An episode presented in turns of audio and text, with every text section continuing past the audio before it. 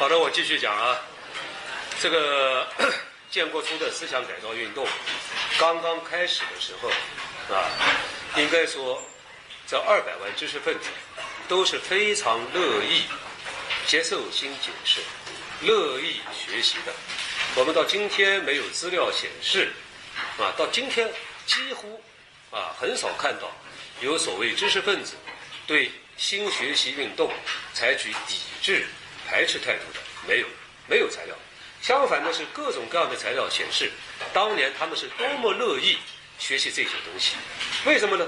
太新奇了，跟他们从小长大的、以后从家庭、从社会、从学校接受的教育完全不一样，啊，完全不一样，非常新奇啊！很多人他能接受这套解释，比如说啊，这个呃，有的知识分子啊，他一开始觉得。呃，他说这个这个呃，我家的这个父亲啊，是国民党的一个局的啊，什么财税局的副局长，但是他从来不贪污，从来不贪污，他非常廉洁。我们家里经常没有米吃，但是军代表告诉他，你父亲更可恶，更坏。为什么呢？他如果贪污的话呢，能激起人民的反抗；他不贪污，起一种美化、维持旧秩序的作用。真的是当时就有很多这样的解释。就像我们六十年代，大家知道有关于清官问题的讨论。清官和贪官，哪一种官好啊？贪官好，贪官就旧社会的贪官，人他的越贪越坏，人民就起来革命；他越不贪，越是伪善，人民就被马匹了。所以要有这种新观点，这种新观点非常新奇，很多人是一辈子都没听过的，是不是呢？跟我们几千年的这个传统的这个认识观是不一致的，所以很新奇，大家觉得很有道理啊。呃，他不排斥，哎。这个讲的非常有道理啊！怎么自己原来都没想到呢？有于是就要好好学习，啊，所以，呃，我看到的呃这些大量资料都说明了，就是当年的知识分子都愿意学习，同时呢，他们学了以后啊，都乐意讲，很快就把这种新学习变成自己的那个，比如说原来当老师的，他就很自然的融到他的那个工作中间去了，而且一下子呢。出现了许多叫学习积极分子。学习积极分子是一个固有名词，专专有名词。在呃五零年啊四九年的时候啊，各个单位经常会评比学习积极分子啊，还发个奖状啊等等。所以一时间呢，这个学习积极分子很多啊。还有一点呢，我想同学们都知道，知识分子呢，当然不是说全部，但是相当多的一些知识分子都有一个特点，就喜欢说，喜欢说。当然毛主席。批评他们说他们是夸夸其谈，啊，往坏的方面讲叫夸夸其谈，往好的方面讲呢就愿意表达，对不对呢？就很多知识分子都愿意表达，所以呢，这种愿意表达又是满口新名词，就让很多老干部心情非常不舒服。为什么呢？因为我们的老干部绝大多数是文盲和半文盲，但是他们都是老革命，啊，三八年的、四零年的啊，还有三五年的，呃，就当然主要是抗战时期的老干部。啊？苏北来的这个老干部，呃，没有什么文化，就学过私塾，读过两年或者三年，这还算比较好的。还有一些完全不识字的老干部。那么听到这些知识分子啊，臭知识分子，满嘴新名词，一肚子老火，是吧？一肚子老火的，当时就有这个词汇了，臭知识分子，是吧？就有这个词汇，所以这个心情非常不高兴，啊，呃，而且内心是鄙夷他们，啊，有很多材料就是非常瞧不起。那么这些老干部呢？当然，他们就是他们的特点是对党无比忠诚，无比忠诚，但是呢，没有文化，啊，没有文化。呃，建国初啊，夏衍同志在上海市委做宣传部负责人的时候，当过一个一个时期的啊宣传部的什么副部长、部长之类。他有心提高一些工农同志，也是各个局的干部了，各个局的负责同志了，是吧？提高他们的文化水平，给他们搞一次文化测试，绝大部分人都不及格。啊，都不及格。啊，那这个五零年代做过很多的这个这种干部的知识知识测验，啊，绝大多数都不清楚，啊，比如说中国共产党是个什么党，啊，说，呃，这个很多老同志说叫农民党，啊，事务事务前进的动力是什么？是风吹日晒，啊，就是他就是这个水平，但是他们是忠忠诚的老同志，党非常信任他们。那这样的同志非常多，那也没听过马克思，或者最多听过马克思一个一个名字，什么都不知道，啊，这个是一个基本情况，基本情况。啊，当然以后啊，为了改变老同志的知识欠缺的这个情况，党和国家做了巨大的努力，办了很多速成小学、速成中学，从速成中学里面再选拔一批同志进大学学习，叫工农调干生，从干部中调来的工农调干生。我们南京大学有很多老师。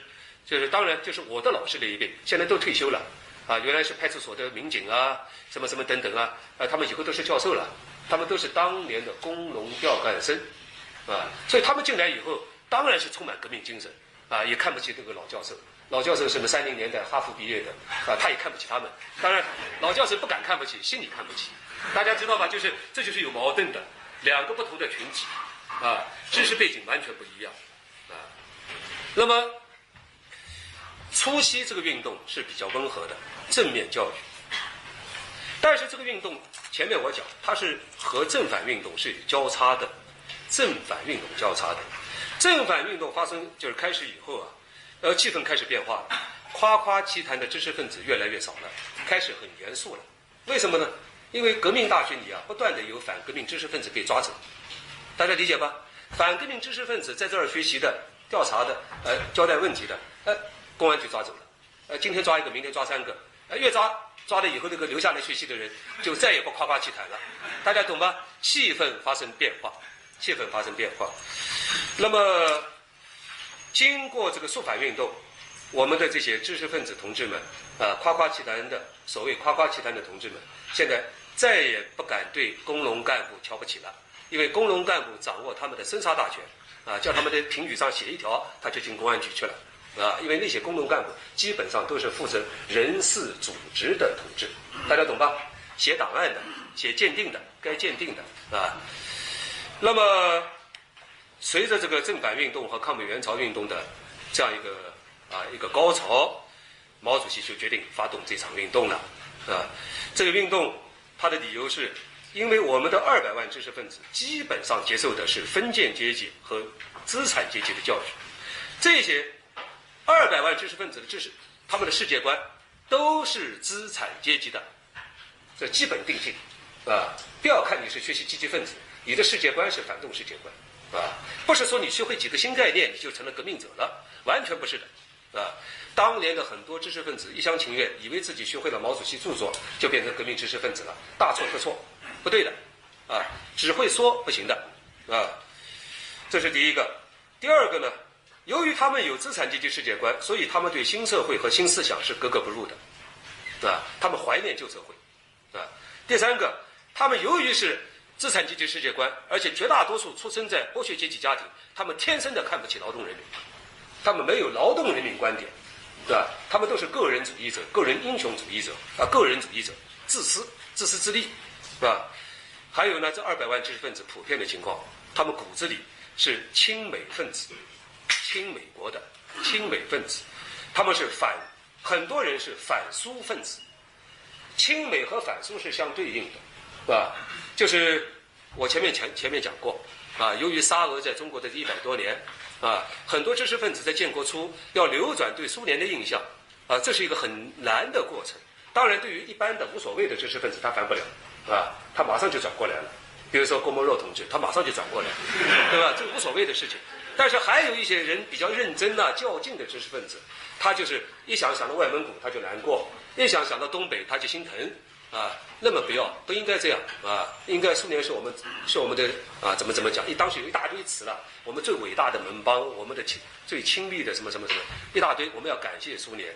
那么有一些比较迂腐的所谓迂腐的知识分子，在这个问题上转弯有点困难，转弯有点困难啊，不像以后。以后我们的知识分子很多人是玩世不恭的，啊，你今天讲苏联好，他就苏联好；明天苏联坏，他就苏联坏，他反不了，啊，那个年代刚从旧社会过来，传统价值观对人还有影响，大家理解吧？还有一点影响啊。那么，运动就是要帮助他们改变资产阶级世界观，帮助他们啊进行思想上的除旧布新，方法。我下面讲搞运动的方法，这个方法以后差不多成了一个经典性的方法。那第一步，宣传鼓动，宣传鼓动。宣传股东就是首先要解释，因为他们都是读书人啊，啊，你不能光是一句话，你要解释很清楚，要有逻辑性，让他们心服口服。为什么要进行思想改造？在这个过程中，啊，我们的周恩来总理是起了啊非常重要的作用。周恩来总理做了一次大报告，这个报告是对北京和天津的著名知识分子做的。就当时在北京做这个报告，把天津的知识分子、主要知识分子拉到北京去，集中起来听周总理报告。周总理本身口才就特别好，啊，一口气讲了五个小时，讲了五个小时。这是周恩来同志建国以后所做的最长的报告之一，啊，以后没有听说过他做过五个小时报告，没有。但这次报告做的时间非常长，呃，大概的要点是必须改造。第一个层次叫必须改造，第二个层次。改造后有光明前途，但你光改造不行的，改造以后变成好知识分子了，好知识分子就前途光光明啊！啊，总理就是循循善诱，告诉他们，改造了以后怎么样呢？前途很好，啊。第三个呢，总理也是讲真话，讲实话，改造是一个长期过程，你不要以为你读了两天报纸，读了一篇毛主席著作，你就改造好了，不对的，要活到老，改造到老。这句话大家听懂吧？这是总理的一个座右铭啊，叫一口气在都要改造，这都是直截了当的，没有什么含蓄的，就说啊三个月改造好了，没有的，要一辈子改造，啊长期改造，啊。那么还有一个最重要的、最打动这些北京、天津知识分子的是总理的自我检讨。总理是建国以后党的高级领导人中间做过检讨最多的人，啊，做的最啊太多的检讨，啊，呃，有些老同志回忆说啊，一听就听到他检讨，听了几十次，啊，检讨的以至于毛泽东主席都要出面制止他，说够 了。但是别人不太检讨的，啊，其他有几个同志是从来不检讨，像林彪，林彪从来不检讨，啊。呃，我想大概建国以后，所有领导同志中间，每个人都写都做过检讨，而且要给毛主席写书面检讨。毛主席有一个特点，喜欢同志们给他写书面检讨，啊，但是只有一个人不检讨，这个人就是林彪，啊，就就这是一个艺术，啊，他是非常高贵的，所以他不检讨，啊，不是所谓高贵的了，就他不愿意低下他高贵的头啊，啊。那么，总理是现身说法啊，出生在一个破落的一个什么什么官僚的家庭啊，等等等等，是通过自己的这个自我检讨。哎呀，总理大家知道，在建国前就是在国统区就是名气大的不得了，啊，我我告诉过大家，广大国统区人们认识共产党，就是从朱毛周这三个人认识的，其他人搞不大清楚的。啊，刘少奇没有人听过，啊，猪头大家都知道，猪毛猪毛，然后就周恩来，啊，周恩来是名气太大，风度翩翩，啊，演说也好，这个检讨起来这么样的检讨，让那些老教授想，周恩来总理都检讨了，自己还有，难道还有什么不能检讨的？所以总理这个引导非常重要，非常重要，所以大家都开始检讨了，啊，那么。在这个过程中啊，马寅初同志了，马马老马老，马老大家都知道的，这个马寅初啊，北大校长，啊，马老呢一开始呢，当然他自己觉得自己第一个是一直反蒋，追求进步啊，也不是叫追求进步了，就是他对中共一直是比较友好的，啊，建国以后是热心的，呃，愿意学习，也拥护新社会，啊，呃，党和国家呢还给他一个北大校长这个崇高地位，所以马老呢一开始呢也搞不大清楚，啊。呃，居然给毛主席写信，啊，请毛主席到北大来一次，啊，这个这个有点失去分寸，懂不懂？失去分寸，啊，毛泽东主席自从青年时期这个到北大做图书馆管理员以后，这个没什么笑的呢，这个这个没有什么不好意思的了，而且这确实是对他非常非常重要。毛泽东主席如果当时不到北大去，就不认识陈独秀、李大钊。也不认识胡适之这批人啊，所以有的人，我看到台湾方面有的人写的啊，也是毛主席老同学了，啊，他们的意思就是这个杨昌济啊，就是杨昌济。杨昌济如果当时不调到北大当教授，毛泽东就最多是一个湖南小学校长，在乡下的一个小学校长，也许他就呃呃就安分了。呃，也许就不会对中国造成这么大影响了，啊，就是因为他的岳父到了到了北大，把他带到北大以后，认识了这么多人，他就翻天覆地了。那当然，这是这是他的一个老同学，长沙时期老同学，以后是国民党人啊写的话。当然，我不同意他说的话。毛主席的那个毛泽东主席的一个个性，绝不会让他安安就是接受一个农村小学校长的这个人生命运的安排的。你们相信不相信啊？他不可能的，永远不可能的。你给他当一个中学校长也不可能的，肯定不可能的。天生具有反叛性、造反性，这个是不是说你一个中学校长就能把毛主席就拴住他那儿的？绝不可能的啊！所以毛泽东主席在北大的这个经历对他非常重要。他自己对这个北大的经经历啊，他也写过啊。他听到，比如说他参加了马克思主义研究会。是吧？马克思主义研究会，因为他在湖南长沙一师的时候读书啊，受这个袁老袁老师的影响，袁中谦先生很有名的一个老先生啊，就是毛泽东以后称他叫袁大胡子。袁老先生教他的这个五年的古文，他对当时的所谓古文，不是光是学文学的古文呐，经史子集，经史子集了，所以对中国传统非常熟啊。袁老师是他的一个指路的一个人，杨昌济是一个人。袁老师教了他这些东西，然后在马克思主义讨论会上，他一发言就把大家镇住了，就引起了别人的注意。因为那些洋学生、北大学生学起马列来，谈起马列来，知识从马列到马列。毛泽东能用中国传统的概念来附会马列，大家理解吧？啊，中国比如说大同啊，大同就是共产主义，哎，他一连就连上去了，对不对？别人那些对这些东西不了解的人，他连不上去，只是一个教条主义的马克思主义者。所以毛泽东在那个年代就已经显现出这种用中国传统去融汇马列的一个特色，当时就引起了陈独秀、李大钊等人对他刮目相看。啊，我这里还要提一下，其实毛主席这个当年到北大去的时候，啊，他当时要求不高的，啊，完全是蔡元培先生帮的忙。蔡元培先生啊。和杨昌济先生就是给他做图书馆管理员。本来毛泽东啊，我最近看一个东西讲，他的要求就是做一个清洁工人就行了，只要有一个饭吃，在那儿可以看书听课就可以了。给他一个图书馆管理员，这样子还能在那儿就是啊，这个接触人呢。你当清洁工人接触不了人的，对吧？当然，北大的这个对他有收获的一面，马克思主义研究会认识很多名人，特别是毛泽东以后一辈子对新闻感兴趣。他一直在北大听新闻系的课，也认识新闻系的一些有名的老师，赵飘平等人，啊，这不管了。也有负面的，这个负面的，就是什么呢？那些大名人不太愿意听他的一口老湖南话，湖南话，湖南话不太能听懂啊，同学们。我不知道你们这在座有没有湖湖南同学啊？湖南的这个这个口音如果很重的话，就听起来比较吃力，啊，我。我跟我的学生讲过，我有个学生，呃，很多年前，七八年啊，十年前，是个硕士生，他来跟我讲话的时候，我非常吃力。我说你写啊，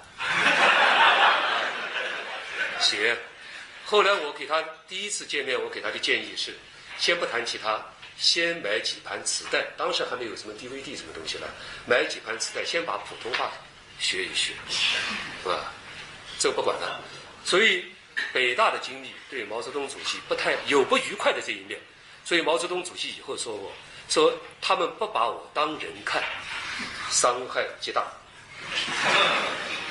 啊，你们可以看看北大当时有一些比较西化派的一些学生，高年级学生，五四的这些名人，啊，这个伤害多大？不把我当人看，啊，很重啊，很重啊。所以建国以后，毛主席去不去啊？不去的。北大毛主席建国以后，啊，老人家就住北京，北大一次没去过，一次不去，啊。所以以后文革中还赐给他一个匾呢，要赐给他一个东西叫“庙小森林大，池浅王八多”。毛泽东把“浅”字改掉，“池深王八多”，这是他对北大的一个评语。啊，这个不知道了。当然，他作为革命者，作为政治家啊，他以后就是五十年代初对马英初很客气，对很多教授也比较尊敬啊。到了晚年，人就进入一种自由状态，大家理解吧？人到一定到一定年龄以后就自由的状态了，自由了。原来还考虑这个考虑那个，啊，到一定阶段以后可以不考虑的，知素心仪啊，心里怎么想的就表达出来，不要压抑自己，啊，特别像。毛泽东主席建立这么巨大功勋的人呐，所以他就不会压抑自己了，就直截了当表示他对北大的看法，啊，料料小神灵大，实生王八多，啊，所以一九二一年毛主席给他的一个长沙一师的一个老师，这个老师和毛泽东私人关系很好，建国以后是北师大的一个教授，一直是我们中国著名的语言学家李锦熙先生，啊，中文系的同学听没听过？语言学家？啊，这个人是长沙时期毛泽东亦师亦友这种关系，啊，他他们都能看到毛的那个年轻时就表现出的一种才华，啊，所以他对毛比较好。毛在二十年代初二一年左右给他写封信讲过，他对中国高等教育的看法，也就是五四以后大家都对中国高等教育给予很高的评价了，什么蔡元培的什么兼容并包啦，什么什么的啊，毛泽东主席怎么说的？我对今天中国教育的这种看法，就是，除非这些老老的这些人全部死光，啊，这写的很直接的，没有不抱任何希望，啊，全部死光，啊，当然这是私人的信，这个私人信在八零年代公布了，八零年代公布，他给黎先生的这封信，就鲜明的表达了二十年代初他对中国的那些大学的真实的看法，啊，巴不得这些老家伙全死光，当然。那个时候才是二十年代初了，啊，五十年代是一个国家的领袖了，那不一样了，是吧？所以马英初先生，毛主席说了，让一些人去吧。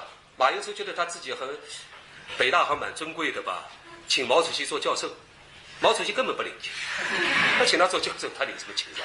啊，他一点不领情的，啊。冯友兰先生也是给毛主席写学习汇报。毛泽东主席直截了当的告诉他：“凡事要老老实实，人不能不老实。”很厉害，因为冯友兰以为他过去他赐份过蒋介石啊。冯友兰当过国民党中央委员，他也是个很老的学者，啊，就是中国传统知识分子，就学了一大堆学问，学问学了以后要要卖给谁呢？卖给帝王家，知道吧？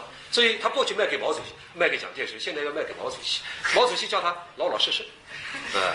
所以冯先生晚年自己讲过，他建国以后所几十年所做的事，就是不断骂自己，真的是的，啊，这没办法，啊，这个我们要放在一个大的背景看，要建立一个意识形态新秩序，建立意识形态新秩序，就必须要破除这些旧思想、旧的观念，对不对？旧观念它不是一个虚的东西，它是有一个人做载体的，是不是呢？啊，就通过冯友兰啊这些教授作为旧文化的载体的，当然要触动到他，啊，要触动到他。至于触动到什么程度，另当别论。啊，党有政策，啊，那么这个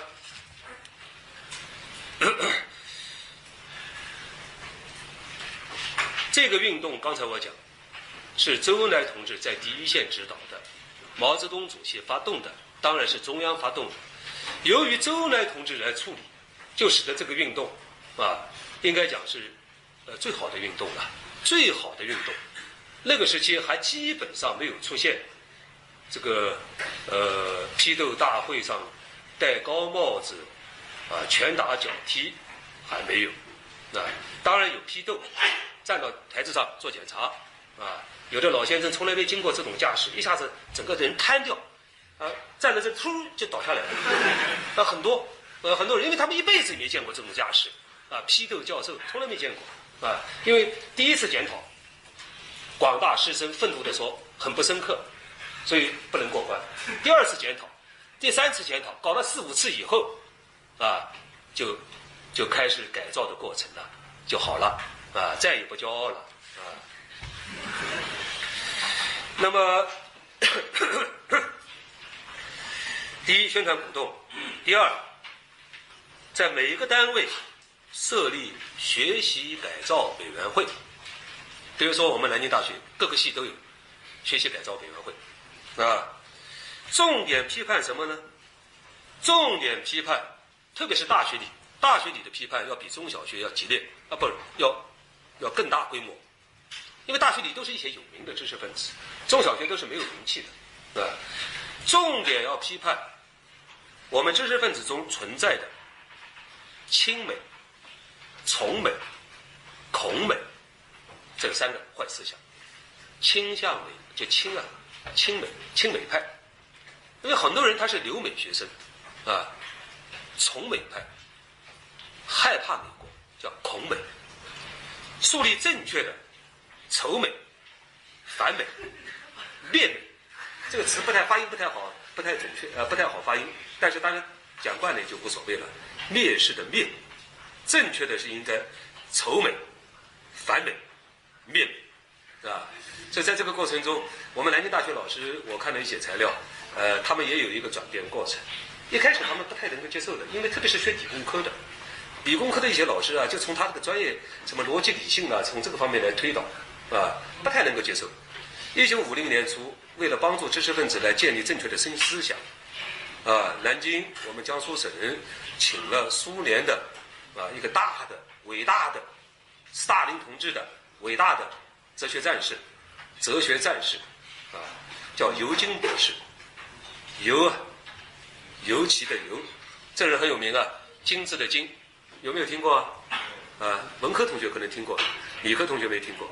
尤金博士这个人不得了，这是一九三八年，啊，斯大林把一些老哲学家一起都干掉以后，啊，他还是总是要有人要有人帮他吹鼓手啊。他他是官方的，差不多是首席第一位、第二位的斯大林同志理论的鼓吹者，叫尤金博士，啊，尤金博士呢？五十年代初到中国来访问，后来这个做中国大使，跟毛泽东主席建立了非常好的私人关系。伟大领袖毛主席，啊，甚至多次的到尤金同志的住宅去看望他，这是难得不得了的事情。而给尤金住的是什么地方呢？是王府，北京的什么亲王府什么，大家懂吧？最好的那是。大的高级的，过去那个亲王住的那种那种那个大四合院，高级的不得了的。尤金先生住在那个美轮美奂的这种官邸里面，啊，都是毛主席去看他，以至于赫鲁晓夫都批评说尤金太不讲话。毛泽东，你应该去看他，怎么让毛泽东不断的来看你呢？啊，但是因为毛主席比较喜欢尤金，因为尤金喜欢好个哲学，他的他的专业是哲学，啊，一会儿谈一分为二了，一会儿谈矛盾的统一了。跟毛主席有共同语言，啊，这两人能谈得好。刘博士到南京来的时候，就在我们今天长江路的人民大会堂做报告，报告的主题是美国没文化，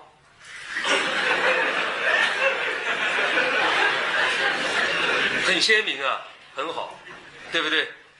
美国没文化，美国没文化这个报告做了以后呢，就是我们南京大学，我看到的材料讲，南京大学的一些理科的教授啊，议论纷纷。表示不能接受，大家理解吧？他们这个是改造刚刚开始啊，因为他什么？他一想到他的专业，一想到什么科学发展史，他就知道这句话不太成立吧？当然，我们知道一九四八年以后啊，尤金博士讲这个话是很自然的。一九四八年以后呢，这个斯大林同志啊，在苏联开展一个运动，叫反世界主义运动。反世界主义运动主要是针对科学界进行的。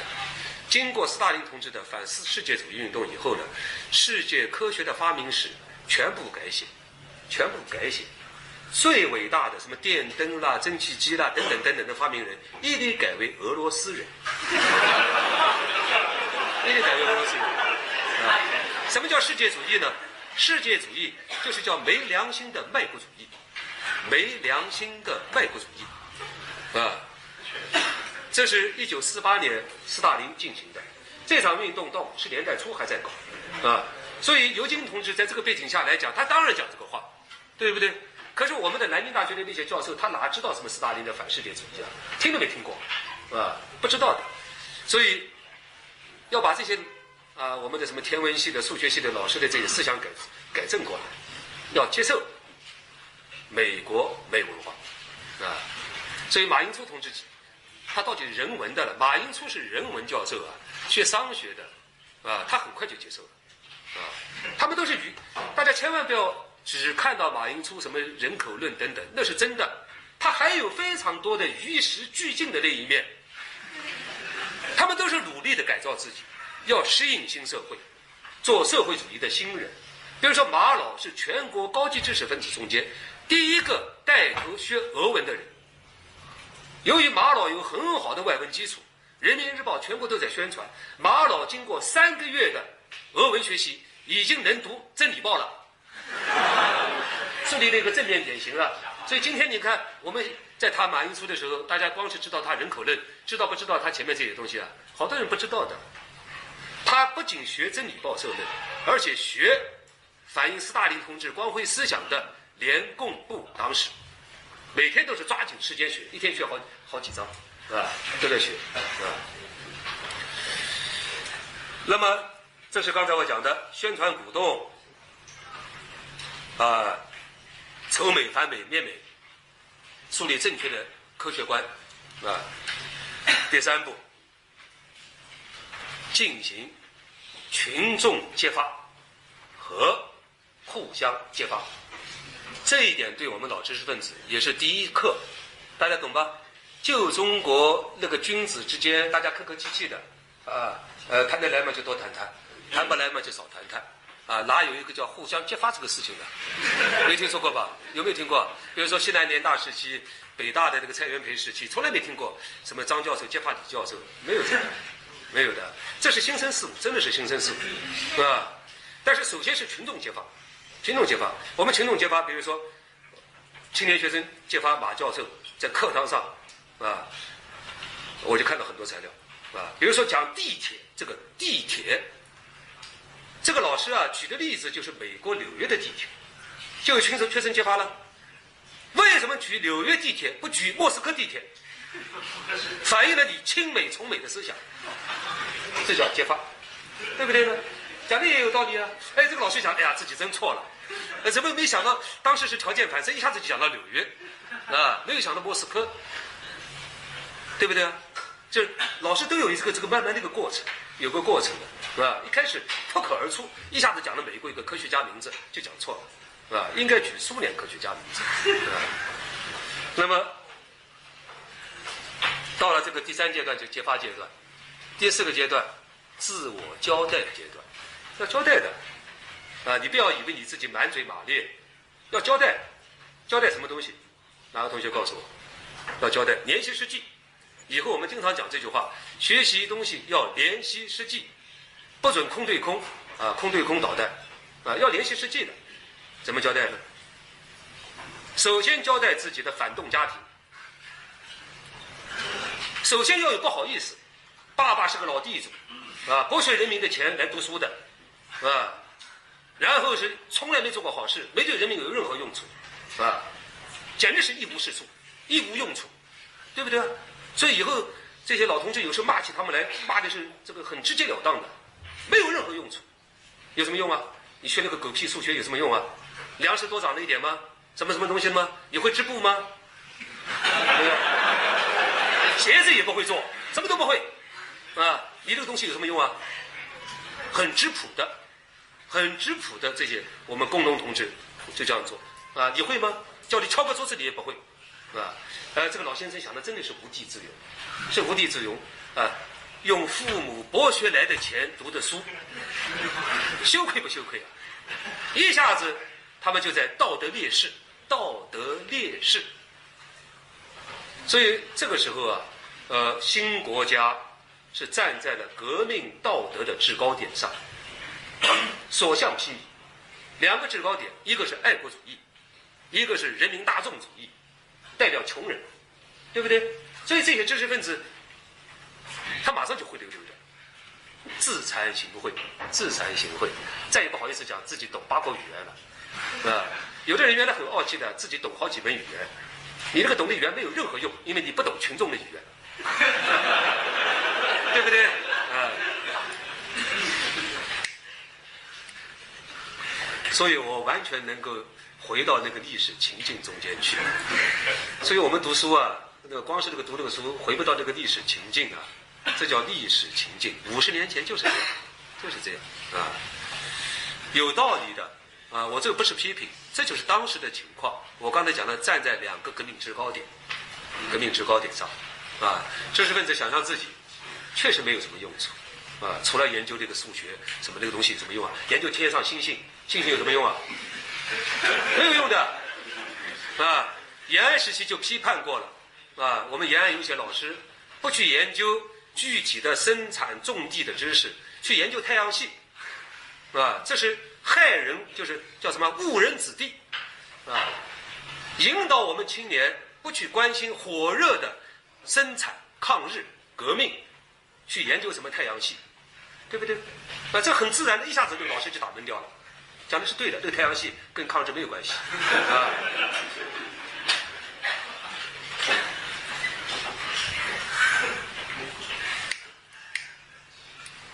所以天文系同学应该听听我讲的话啊。研究太阳系要联系实际。第一，要检查自己过去的四九年前的历史关系，历史关系。老同学、老朋友、老师中间，谁是个国民党反动派？要交代清楚。你跟他们的关系的深浅程度是什么？一般性的关系呢，还是很复杂的关系？啊，这都是。所以你们现在去问问我们现在那些八十多岁的那个院士，他们每个人都经历过这些东西的，都经过的。所以我们这些老院士，呃，都不简单了，风风雨雨几十年啊，有的是九十多了吧，都经历过的啊。再一个，检查自己四九年前的住宿。你写过的文章，理科的同学老师还好一些，因为那个理科的东西啊，阶级性少一些。文科的老师，哦，那是真的有问题的。研究古代的稍微好一点，啊，研究什么那个石头啊、考古啊好一些，啊，稍微跟那个东西有关系就不行。呃，我八十年代就看过，我有一次到档案馆，无意中发现我们历史系一个老先生，这个是我们全国非常非常有名的一个一个大教授。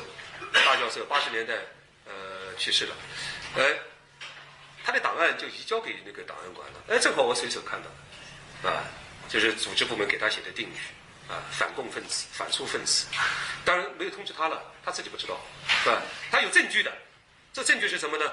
把他一九三三年写的一本书叫《近世欧洲史》，近代欧洲史啊，三三年、三五年写的这本书。啊，还是商务印书馆出的，还是比较权威的。因为这个老先生呢，他对苏联和德国法西斯啊，他都有评价。呃，他这个评价呢，他对苏联评价呢有负面评价。他认为德苏有好多一致的、一致性的地方。我们知道，一九三三年希特勒上台，对不对？这个老师呢是在英国留学的，价值观是英美自由主义，不喜欢法西斯，不喜欢法西斯没问题，但是。他应该喜欢苏联，他又喜欢苏联。他认为这两个体制上有相似性。这三页这个纸，就他的教科书上的纸，反动思想的就贴在他的档案后面。人证物证俱在，你哑口无言，你是不是写的呢？三三年、三五年的书就在这儿。这要检讨自己过去写的著述，是吧？这主要是人文类、社会科学类、社会科学类的教授。再一个呢是，都要写出自传，自传，从自己出生开始写起，提供给组织作为检检查，啊，呃，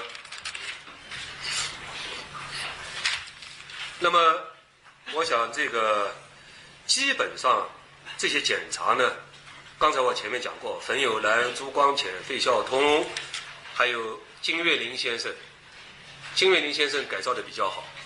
金岳霖大家听过吧？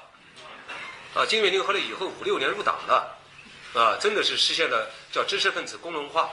啊，入党了以后，老先生这个呃，有的时候他们那个党支部开会啊，呃耽误了一点，比如说一个星期过一次组织生活，啊，有的时候因为有事，两个星期过一次组织生活。金先生经常很着急的打电话，为什么不过组织生活了？就他改造的非常好。啊，改造非常好。金先生这是一个很有意思的一个现象，啊，从一个完全的资产阶级自由主义者，改造成了一个无产阶级革命战士，焦急的要过组织生活，是不是？哎，就是金先生，啊，金先生身上了。梁思成先生，大家知道吧？梁思成梁思成，我们今天都讲他为保护北京那个古城墙做了那么伟大的工作，确实了不起。梁思成，为此他和彭真同志发生过严重的冲突。彭真同志是北京市市长，他是一个苏联式的那个城市建设的，大家都很理解。那个年代我们要建设一个伟大的首都，以什么做样本呢？伟大的莫斯科做样本。而且我们很多老同志，他们都有一种年轻时就有一种富国强兵的愿望。比如说从天安门上看下去，到处都是烟囱，烟囱啊！他们曾经幻想过站在天安门前面都是烟囱，对不对？这个这个不要批评了。那一代人的他们是希望国家是快速工业化，烟囱是工业化的象征啊。那个时候没有环保概念，根本没有。呃，梁思成先生呢，因为他这个。超前一些，在美国学习的，啊，他什么保护老城市、发展新城市、老城保护起来、新北京迁到外面去等等等等，这些思想就跟这个彭真啊或者其他领导同志的思想不一致了。但是就是他也非常愿意改造他的思想，所以他的文章名字叫《我为谁服务了这二十年》，我这二十年是为谁服务的？得出结论，他是为反动派服务的。很诚恳啊，这些老先生真了不起，很诚恳啊。这次检讨不仅是人文类知识分子，大科学家很多，像毛以森同志、毛以森，还有我们上海的这个大家都非常尊敬的超凡脱俗的这个大画家、大作家丰子恺先生。丰子恺听过吗？啊，丰子恺真的是一个非常了不起的一个人呐。丰子恺先生，哎，他都检讨自己啊。那么还有吴宓先生，吴宓先生，大家这两年大家都比较熟了。我们中文系还有教授研究吴宓先生，啊，吴宓先生也检讨。当然，为了带动他们检讨，请几个老革命知识分子做领头羊，领头羊了，请了几个老知识分子，一个是贺绿汀同志，贺绿汀啊，绿都绿绿绿颜色的绿，发音读绿，贺绿汀，贺绿汀啊，上海音乐学院。院的院长，就是《游击队之歌》的那个作者，听过《游击队之歌》吧？啊，他是很早就到延安去，到解放区，到根据地去。啊，贺鲁丁先生，老革命，自我批判。还有一个老先生呢，也是一个老共产党员，叫范文澜先生。范文澜先生也是到很早到延安的。还有一个老作家欧阳山先生，啊，欧阳山啊，以后写《土豆三家巷》很有名，是五六十年代著名小说家。这个老先生呢，是年轻时就到延安去的。三个革命老前辈，老啊老革命文艺战士，老理论战士，他们都自己检讨，自我批判，所以他们在带带这些国统区的，一花带来百花开，引导他们去检讨，啊，所以这个情势应该是很好。所以这次检讨啊，呃，知识分子思想改造运动没有采取以后的那种逮捕。啊，呃，戴高帽子，拳打脚踢，没有，都是在我看，当然是和毛泽东主席支持和建国初的那个状况啊有关系。建国初啊，你不能马上就开始，啊，还有很重要原因是周恩来同志亲自领导的，总理领导的，就使这个运动呢比较稳妥，既达到了一个让他们转变思想，又没有搞得那么。就是非常紧张，当然紧张是有了，就是没有搞到就是啊那个非常的啊自杀啦等等啊啊等等啊。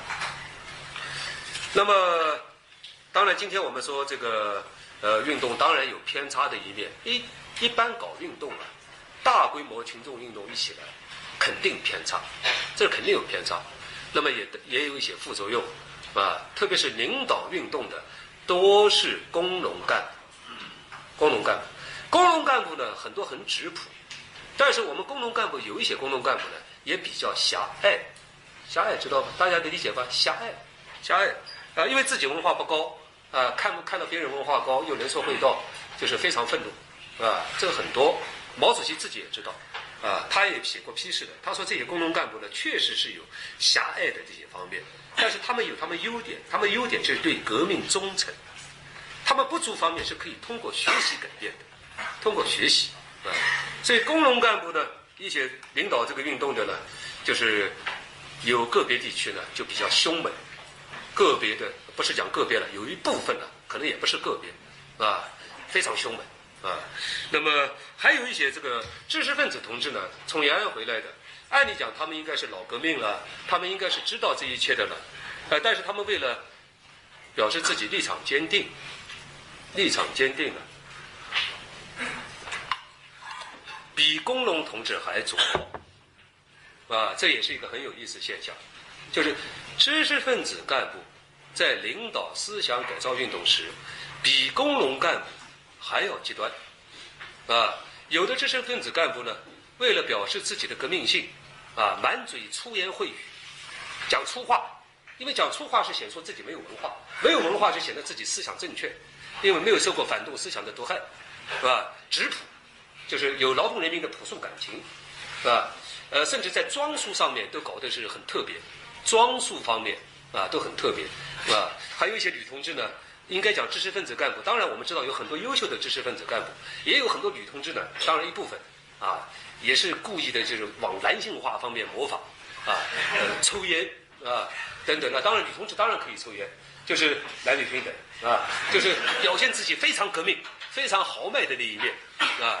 骂起那些老教授来也是劈头盖脸，劈头盖脸啊！所以这都是很有意思的现象。那么配合这个运动，啊，国家进行了一个重大的教育方面的改革，就是院系调整。院系调整，紧接着这个运动结束，就开始院系调整，因为这些老教授思想都打通了，啊，比如说南京大学，啊，但南京大学这个出身不好，啊，没办法。出身不太好，因为伪中大啊，南京大学呢就是分出去很多，我们江苏地区的很多的那些学院都是从南大分出去的，啊，全国把综合性大学尽量减少，建立单科性的学院，单科性学院是满足国家社会主义工业化的需要，另外这也是苏联教育的模式，啊，拖拉机学院呢。像这等等啊，就建立很多这样的学院，啊，所以以后学的都是齿轮专业、拖拉机专业、发动机专业，是吧？这样很多，就是旧中国呢，五四以后我们的教育呢，基本上是通才教育，通才教育。以后呢，经过院系调整，改成专才教育。发动机的就是发动机，插秧机的就是插秧机，啊，互相不交叉的，啊，但是呢，这个有一定的道理啊，当然。这个院系调整，我觉得有有它的积极性的方面，改变了旧中国我们大学文法工商过大，理工农医过小的这个局面。旧中国我们的大学了，文科偏大，理工科偏小，改变了。第二个呢，旧中国呢，我们的教育呢是沿海沿江地区，大西北大西南较少，改变了啊。那么。应该说，这个院系调整啊，是有它的负面的东西。负面的东西就是文科的比例，以后到六二年就下降到历史六五年左右，下降到历史最低点，是在世界各个国家中间，这个数字我今天没带来啊，都是最低的啊，人文类是最低的。呃，这个对学生的培养，对我们学校的这个教育的发展是有缺失的啊，所以要有一个合适的比例啊，不是。一定要压缩人文啊！那么知识分子的反应是什么？啊，我刚才讲，知识分子对这个思想改造运动的反应是什么？经过改造啊，应该讲，他们这个多数人是接受的，多数人接受的，是吧？为什么呢？因为我们中国的知识分子从总体上讲都是爱国主义者。知识分子，这个中国知识分子啊，呃，当汉奸的等等的，真不多的，不多啊，啊，我们在历史上找了一些著名的文化大汉奸，也就是几个人，不多。呃，作为知识分子，基本上都有民族记节。我不是说全部，基本上，啊，所以那个像除除了周作人，大家知道周作人吧？周作人那个汉奸，现在还有各种各样的说法，说是他受委托了保护什么文化遗产了，且不管他。那么周作人是汉奸，我们不管他。周作人是汉奸，但是极个啊，张之平一个小说家当汉奸啊，还有的一个汉奸叫关禄，关禄实际上是党的派他去做，派他做地下工作的。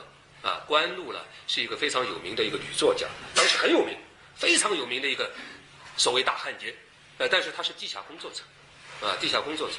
那么，呃，张张爱玲呢，我们不能说她是汉奸，张爱玲只是，呃，她她在那个火热的那个年代没有积极参加抗日斗争，但是她好像也没有做危害国家民族的事吧？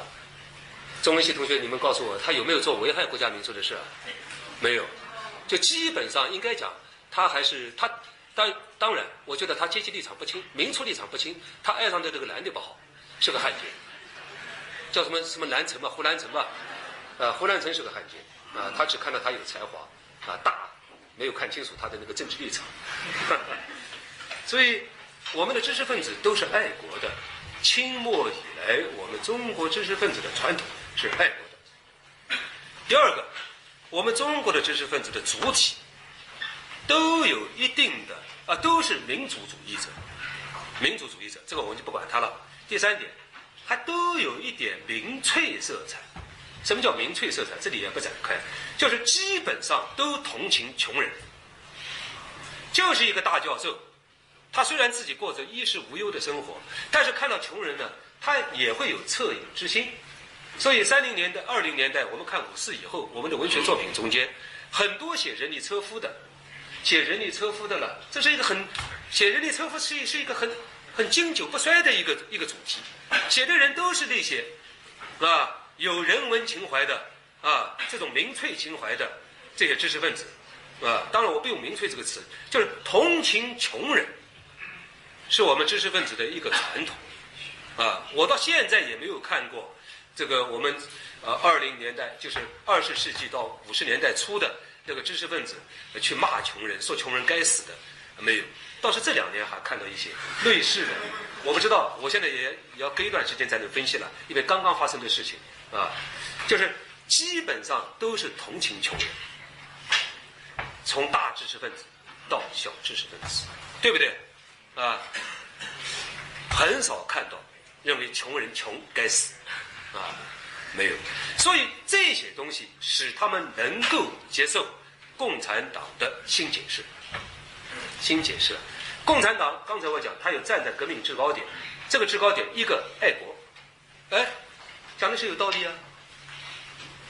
中华人民共和国成立以后，外国人都走了，都逃跑了，啊，中国是实现了完全的一个民族独立的国家，帝国主义敢跑了。虽然很多人对这个我们新政权跟苏联关系呃有不同看法，但是他不敢表达了。但是基本上，好像除了苏联在中国的旅顺口驻军，旅顺口驻军，还是让很多人不舒服的，啊，很不舒很不舒服。但是，一九五四年，赫鲁晓夫非常给毛主席面子。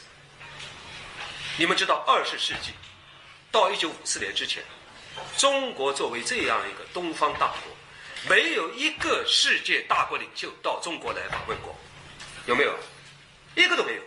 一九五四年，赫鲁晓夫作为苏联第一号人物，到中国来参加新中国建国五周年的庆祝活动，太给毛主席、太给中国人民一个好的感觉了。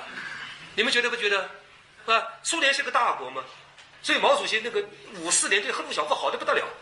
毛主席说：“中苏关系的改善应该感谢啊，尼基塔·赫鲁晓夫同志。尼基塔是他的姓啊，尼基塔·赫鲁晓夫同志啊，他非常喜欢赫鲁晓夫，不，五四年喜欢，以后不喜欢，有时间段的。而且贺同志来了以后，我们这贺同志来了以后，很大方啊，很大方啊。当然我们说应该的，啊，我们也不感激，嘴上感激，心里不感激啊。这个把旅顺口无偿的。”全部的设施归还给中国，所以中国是真正的到了一九五四年，没有任何外国驻军。当然，我们有苏联军事顾问，这个苏联军事顾问是另外一个概念，对不对？外国专家。后来以后，我们毛主席很敏感的，啊，毛泽东主席对我们国家主权这些事情都是很敏感的。苏联顾问这个词好听不好听啊？不太好听。所以五六年以后都改成叫苏联专家。顾问，顾问，好像我还靠你，对不对？专家的话，我聘的，我花钱请你来的，不一样的，啊，这老人家在这方面他是细腻、细腻、啊，很犀利，这也对的，啊，苏军顾问听起来不太好听，啊，因为我们中国人民老是想到蒋介石有，呃，美国顾问，对不对？共产党有一个苏联顾问，这不太好听吧？苏联专家很好听，啊，这他们都是词汇学大家，也是词汇学专家。开国这一代是不简单的，啊，一个开国啊，大家知道，这我们不不不去展开。打打下一个天下很不容易，不简单，不是一般的人啊。所以说，这个知识分子呢，开始他们感佩共产党实现了中国的独立和统一，感佩啊，所以自己觉得哎是受一点侮，受一点屈辱，受一点委屈啊，站到那儿被批斗是不舒服。但是想了一下子呢，好像运动过来以后还好吧，当教授还是当教授，钱还拿这么多，那么呃别人还是很客气喊他张先生，又请他到政协开会，也就算了。又想到国家现在不错，那么个人的事情是小事，国家的事是大事。我们多数知识分子是这样子，真的，我这里不是为知识分子说好话，多数知识分子是这样。我现在基本上没有看到，就是因为现在各种各样的那种技术啊、历史叙述很多。是吧？基本上没有看到，就当当时就当年他们是还不错，以后运动搞多了，他们有看法。啊，我下面讲，到了反胡风以后，两三年以后，看法多了。第一场运动来的时候，基本上接受，啊，他们不晓得毛主席天天搞运动，他们以为搞过以后不搞了，啊，但是也有人从消极的方面来吸取教训的，有消极的，因为人啊是很。复杂的知识分子种类也是很多的，技术类知识分子和人文类知识分子还是有一点差异。比如说，一个老先生叫萧乾先生，萧乾先生前几年去世的时候，啊，党和国家主要领导人都去了，啊，朱镕基当时是总理，还到医院去看他，说他就是读他书长大的。萧乾先生临去世前是中央文史馆馆长，啊，这个老先生。是三十年代中国在英国的唯一的记者，也是在英国剑桥大学拿到硕士，啊，是一个真诚的爱国者。四九年的时候，英国剑桥、牛津都给他聘书，他都没去，啊，他留在留在大陆，回大陆来。他的英国太太跟他离婚，他就离婚就离婚，他也回来，啊，因为他他离不开中国了，就是热爱祖国。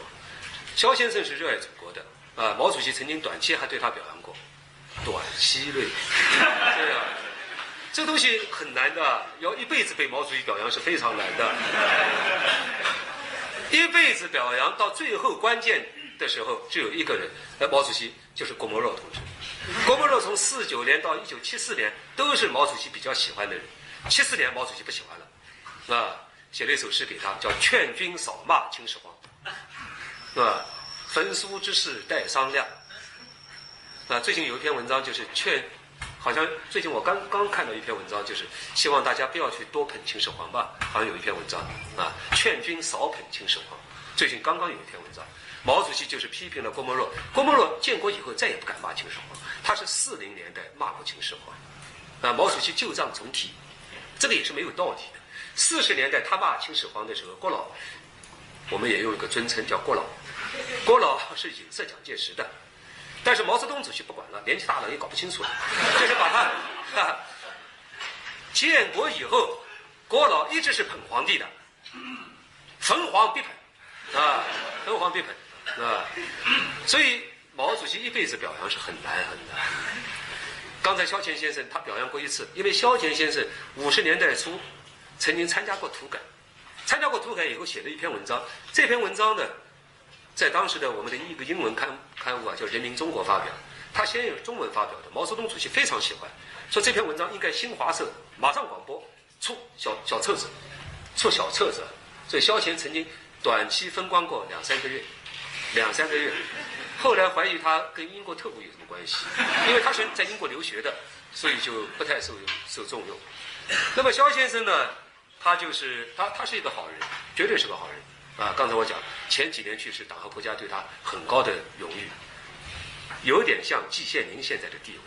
季羡林现在是我们国之大师啊，啊，每到过年过节，党和国家领导人都要去望一望的，啊，是到了这种国宝级的待遇啊。